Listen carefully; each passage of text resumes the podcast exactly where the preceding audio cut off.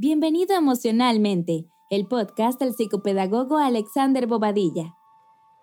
Bien, estamos aquí en un nuevo episodio de este podcast emocionalmente en donde vamos a hablar hoy sobre el tema de la resistencia y cómo superarla. ¿Y por qué elegí este tema? ¿Por qué la resistencia y no la resiliencia? Algo que también de lo que también hemos hablado ya en este podcast.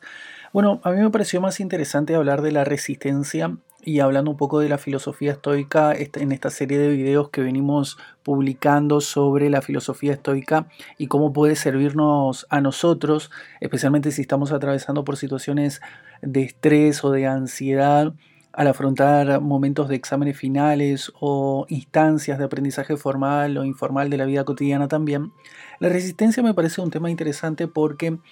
Muchos de nosotros tenemos resistencia a lo nuevo, a lo disruptivo, a aquello que aparece en nuestra vida sin ninguna premeditación y que viene a romper algunos patrones que tenemos incorporados en nuestra rutina cotidiana o que simplemente no deseamos o que nos parecen más excesivos de lo que podemos eh, soportar, digamos, en determinadas situaciones. La resistencia tiene que ver con un choque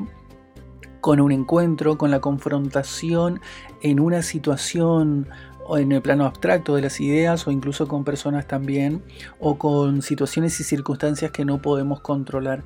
Yo pienso, como dije en la introducción de este, de este podcast, que hay por lo menos tres estadios que tenemos que superar antes de poder hablar de sobreponernos a la resistencia o a lo que produce la, resistencia, ¿no? Primero la resistencia lo que produce es malestar. Si ya una situación es disruptiva para nosotros, por ejemplo, si nos avisan que tenemos que rendir un examen mañana y no hemos estudiado, si tenemos que hacer la entrega de un trabajo para dentro de tres días y tenemos otras cosas contempladas en nuestra vida cotidiana que no podemos soslayar, o cualquier eventualidad que tenga que ver con generarnos un estado de ansiedad distinto o que simplemente nos quite la paz va a generar resistencia. Esa resistencia se puede mm, de alguna forma medir según el nivel de resiliencia y de apertura que tenga esa persona también. Este es un podcast exclusivo donde hablamos de cómo desarrollar tu inteligencia de manera práctica. Suscríbete hoy mismo para recibir los nuevos episodios. Continuamos este carácter neurótico que tenemos las personas para asumir em, o para no resistirnos a lo que sucede en, en, nuestro contexto y a aquellas situaciones que nos pueden llegar a pasar a todas las personas, este nivel de neuroticismo también va a influir en el modo en que nos resistimos a esa nueva situación en nuestras vidas, al modo en que nos paramos frente a las situaciones inesperadas y también a la forma en la que vamos a transitar esa resistencia. Esos niveles para mí van a tener que ver con eso, con el propio carácter que tengamos cada uno de nosotros. Y aquí una cuestión importante, ¿qué hemos estado haciendo para desarrollar un carácter que no implique constantemente una resistencia o un nivel de ansiedad desbordante o situaciones de angustia que no nos permitan sobreponernos a estas situaciones que constantemente pasan en nuestra vida y son inesperadas o nos generan eh, sufrimiento, entre muchas comillas, porque hay personas a las que le genera sufrimiento el hecho de que hoy esté nublado y no soleado, otras a las que le genera sufrimiento el hecho de que, em, no lo sé, les sirvan una comida que eh, no esperaban o no les gusta. Es decir, los niveles de sufrimiento son muy distintos en todas las personas, pero esto también y sin desmerecer el grado de sufrimiento de cada uno de nosotros, es una forma de posicionarnos frente a otros grados mucho más eh, impactantes de sufrimiento que vamos a tener todos en algún momento de nuestra vida. Por eso esa forma en la que vamos constituyendo nuestra personalidad y cómo entendemos esas situaciones que acontecen en nuestra vida por fuera de aquello de lo que podemos controlar es muy importante y el ser conscientes de cómo estamos actuando frente a determinadas situaciones y cómo debería actuar es el equivalente a un ejercicio de meditación en el sentido de que nos planteamos autoobservar esa situación ponerla en un estado de pensamiento crítico, es decir, me alejo de lo que emocional me, emocionalmente me genera esa situación, lo pienso, soy consciente, puedo pensarlo desde otra perspectiva y decir, a ver, esto que me está pasando, si bien no es la comida que pedí en el día de hoy o no era lo que tenía pensado, no sé, con respecto al sabor, el color, lo que sea, bueno, ¿qué voy a hacer con esta situación? ¿Me enojo? ¿Me calmo? ¿Pido hablar con el cocinero? ¿Qué hago si estoy en un restaurante y me sucede esa situación? Esos pequeños ejercicios que podemos ir haciendo todos en nuestra vida cotidiana y en diferentes situaciones, no sé, a alguien cuando se le pasa el bus o cuando em, llega tarde a un lugar o, la persona que lo invitó llega tarde a un lugar y nosotros nos empezamos a, mover en un plano de, inquietud o de ansiedad, es cuando ahí tenemos que hacer ese ejercicio de pensar, a ver, ¿cómo impacta esta situación en lo que yo estoy sintiendo? Por una parte, ¿qué tan consciente soy del nivel de ansiedad y de angustia que me genera esta situación? Y en un tercer momento a ver cómo puedo manejar de la mejor forma esta situación sin negar que está sucediendo y lo que estoy sintiendo, pero también qué otras cosas puedo hacer además de simplemente enojarme, irme, eh, arremeter contra ese amigo que llegó tarde, arremeter contra el cocinero que no hizo bien su trabajo, etc. Entonces, ese ejercicio cotidiano que para mí es el equivalente a la meditación porque simplemente es una meditación activa en el sentido de que no necesitamos abstraernos completamente y cerrar los ojos, sino simplemente tenemos que ser autoconscientes de lo que vamos sintiendo y observarlo para poder procesarlo de una mejor forma, cosas que son al menos tres estadios que muchas personas no están dispuestas a realizar porque implican movilizar lo que tenemos asumido como la primera reacción o simplemente actuar con, en base a un impulso y eso mm, generalmente termina configurando un tipo de personalidad que para mí tiene que ver con esta personalidad que es la más resistente a los procesos de cambio y adaptación que deberíamos poder hacer las personas frente a situaciones incluso desbordantes. Pero para poder superar esta resistencia, que es el tema del que estamos hablando hoy, tenemos que entender que la gente actúa siempre en propio de su propio beneficio, en pos de su propio beneficio. Esto si bien puede sonar eh, fuerte, puede sonar llamativo, es cierto. Entonces, la resistencia, si nosotros la entendemos desde el punto de vista mm, del egoísmo, es decir, de aquellas posiciones o posturas en donde una persona necesita algo y otra necesita otra cosa, es ahí donde también sucede esta resistencia, porque a veces no se dan procesos de entendimiento de cuál es la lógica de el que me impone algo, entonces me resisto a eso. Pero también es cierto que la gente actúa en base eh, o en pos de su propio beneficio. Y es ahí cuando tenemos que poder empezar a usar la empatía en un grado mucho más estratégico de entender por qué estoy sintiendo esta resistencia y qué quiere esa otra persona esa, o qué está sucediendo en esa situación, pero visto desde el punto de vista del que la está propiciando y no solamente de mis propios intereses. Porque eso, por ejemplo, puede llevarte a calmar el grado de ansiedad que tengas con respecto a lo que estés sintiendo y que no necesariamente tiene que ver con algo que la otra persona lo hace por mala voluntad, porque quiere perjudicarnos, etcétera, etcétera. Tal vez tiene que ver con una lógica distinta a la nuestra que justamente sentimos que atenta contra nuestros propios intereses. Es ahí donde la ansiedad puede disminuir cuando somos empáticos con las necesidades de los otros y cuando entendemos que cuando aparece una situación nueva no necesariamente tiene que ver con un ataque a nuestros intereses, sino tal vez tiene que ver con otras circunstancias que estamos dejando de lado. Hacer esa lectura de las situaciones es difícil, no es sencillo. Por eso hablo de que esto es un proceso de práctica constante y de poder poner en marcha estos mecanismos de autoobservación y de alejamiento emocional de estas situaciones que pueden ser emocionalmente desbordantes. Y en un segundo lugar, la naturaleza humana fluctúa, por lo menos para mí, entre la resistencia y la adaptación. Siempre que aparece algo nuevo, y esto lo hemos estudiado bastante a partir del punto de vista constructivista que nos ofrece Jean Piaget, aparece una resistencia a aquellos organismos que no son capaces de generar mecanismos de adaptación a un entorno nuevo o a una circunstancia em, entre comillas, estresante, estresante para los mecanismos que tienen habitualmente para sobreponerse a situaciones nuevas o diferentes, son esos organismos que no van a terminar produciendo buenos resultados y esa inadecuación va a terminar generando eh, la incapacidad de adaptación, es decir, no van a poder adaptarse a las nuevas circunstancias y esto literalmente los va a dejar fuera de juego. Yo creo que a muchas personas nos pasa en un grado mucho más complejo, en, un grado de, en el grado de las ideas y de las relaciones sociales, lo mismo que a los microorganismos. Cuando no pueden adaptarse, tienden a convertirse en otra cosa muy distinta a lo que han sido en su origen o simplemente a perecer y otra eh, cosa toma su lugar.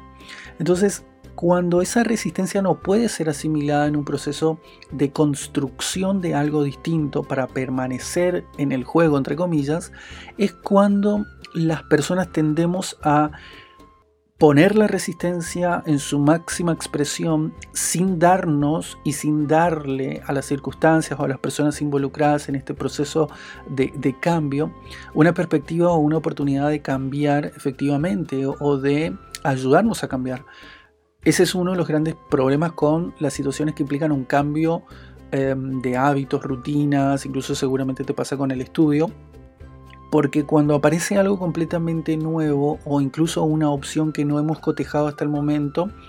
por ejemplo una nueva técnica de estudio que no la hemos estudiado o no la hemos aplicado nunca en nuestra vida, simplemente a lo mejor no sé, es levantarnos una hora antes de ir a trabajar a la mañana, levantarnos una hora antes, y eso es algo completamente nuevo y disruptivo, pero si nos resistimos a eso, si nos resistimos a incorporar un cambio rotundo de vida, que agregarle una hora más a nuestro ritmo de sueño, quitarle a nuestro ritmo de sueño una hora menos y agregarle a nuestro ritmo de trabajo y estudio una hora más, puede ser efectivamente un cambio que impacte en nuestro modo de entender las cosas y vamos a sentir alguna resistencia. Pero como dije, esa resistencia si la ejecutamos con este entendimiento de a ver por qué estoy haciendo lo que estoy haciendo y cómo esta situación va a cambiar, en este caso va a cambiarme o ayudarme a establecer nuevos hábitos relacionados a mi objetivo mayor que puede ser conseguir un título universitario, si entendemos todo esto desde el punto de vista emocional y lógico y, somos capaces de hacer una acomodación de nuestra vida y una adaptación de nuestro entorno, nuestras rutinas, em, incluso nuestras rutinas previas de sueño y otros hábitos, es cuando podemos incorporar eso que aparece como disruptivo pero que finalmente va a tener implicaciones muy beneficiosas para nosotros en el corto y en el largo plazo y especialmente aquí eh, cuando estoy hablando del ejemplo de las técnicas de estudio me refiero a los estudiantes. Y para mí finalmente un tercer estadio, un tercer paso para superar la resistencia a los cambios o la resistencia que nos generan determinadas situaciones de nuestra vida tiene que ver con la adaptación. Con la adaptación pero también con la aceptación que proviene de la resiliencia y, del, y esto permite un progreso hacia nuevos estados. ¿Qué quiere decir esto? Para mí simplemente la aceptación va a ser el punto culminante de un nuevo enfoque para adaptarme a aquello que en principio me generaba una resistencia. Eso tiene que ver con qué otras situaciones de mi vida pasada o en el pasado me han generado esta actitud hacia la vida, lo que estábamos hablando al principio de que hay personas que tienen determinadas actitudes frente a la misma situación. Um, casi siempre o pueden moderar su, su grado de ansiedad y estrés frente a determinadas situaciones, pero porque constituyen su vida de una forma y han construido y se esfuerzan por construir un carácter que le permita vivir lo más armónicamente en cualquier situación, incluso las que nosotros podríamos llamar estresantes. La resiliencia proviene de esas situaciones, de cómo hemos manejado en el pasado situaciones desbordantes y estresantes que ahora nos van a permitir reelaborar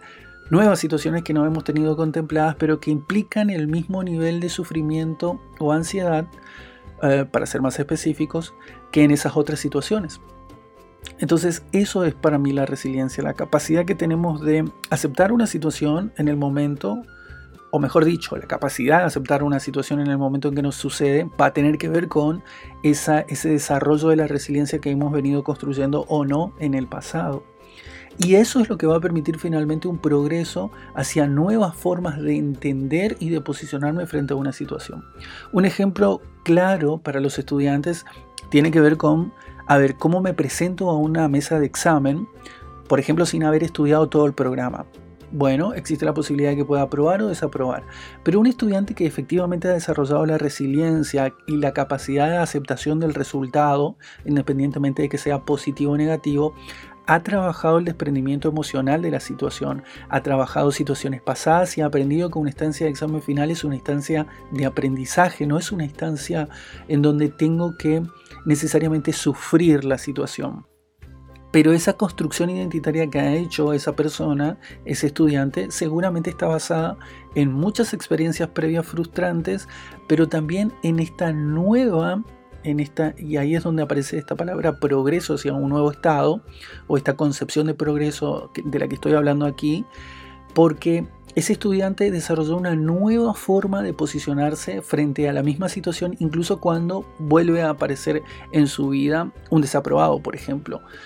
Porque ahí es donde efectivamente vemos una síntesis de, lo que tiene que ver con una buena predisposición para eh, el cambio, una buena predisposición para generar el sustento para un progreso en el estado de ánimo y en la gestión emocional de esas situaciones estresantes. Entonces, con esto para mí tiene que ver la capacidad de sobreponernos a situaciones nuevas y generar una capacidad de adaptación a cualquier situación que nos pueda acontecer. Te invito a que escuches nuevamente este podcast porque he tratado de explicar algo. Este, este, tema es muy complejo. La resistencia es un tema muy complejo y ni siquiera he entrado a mencionar los mecanismos de defensa psicológicos que surgen al momento en que aparecen eh, situaciones desbordantes, pero la resistencia es algo muy común y si nos ponemos a observarlo en nuestra vida cotidiana, tenemos las herramientas constantemente para poder incrementar nuestra capacidad de gestionar ese modelo de cambio que tenemos o no tenemos frente a circunstancias que nos desbordan. Y es muy importante poder desarrollar esta capacidad de adaptación y aceptación mientras somos estudiantes porque esto nos va a permitir luego un mejor desarrollo de nuestra profesión, de esa profesión que estamos estudiando, o de los equipos de trabajo donde nos incorporemos, o de los lugares donde y las personas con las que trabajemos. La resistencia para mí no es un tema menor, tiene que ver con uno de los eslabones más importantes del aprendizaje, que es la incorporación de lo distinto, de lo nuevo, incluso cuando es inesperado o puede llegar a causar sufrimiento o algún tipo de alteración emocional. Era de esto que quería hablarte y bueno, espero que estés suscrito a este podcast y nos encontramos en un nuevo episodio de Emocionalmente, un podcast en donde hablamos de estos temas que para mí son transversales a la vida de cualquier persona, estés o no estés estudiando. Mi nombre es Alexander Bobadilla y nos vemos, nos escuchamos en un próximo podcast. Este es un podcast exclusivo donde hablamos de cómo desarrollar tu inteligencia de manera práctica. Suscríbete hoy mismo para recibir los nuevos episodios.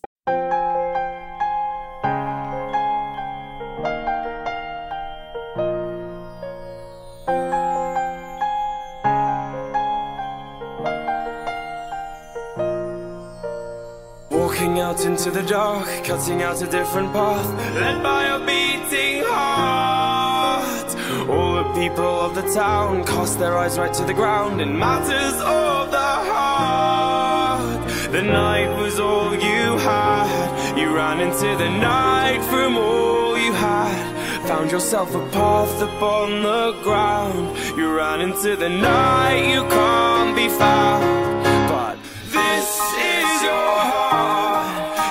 feel it? Can you feel it?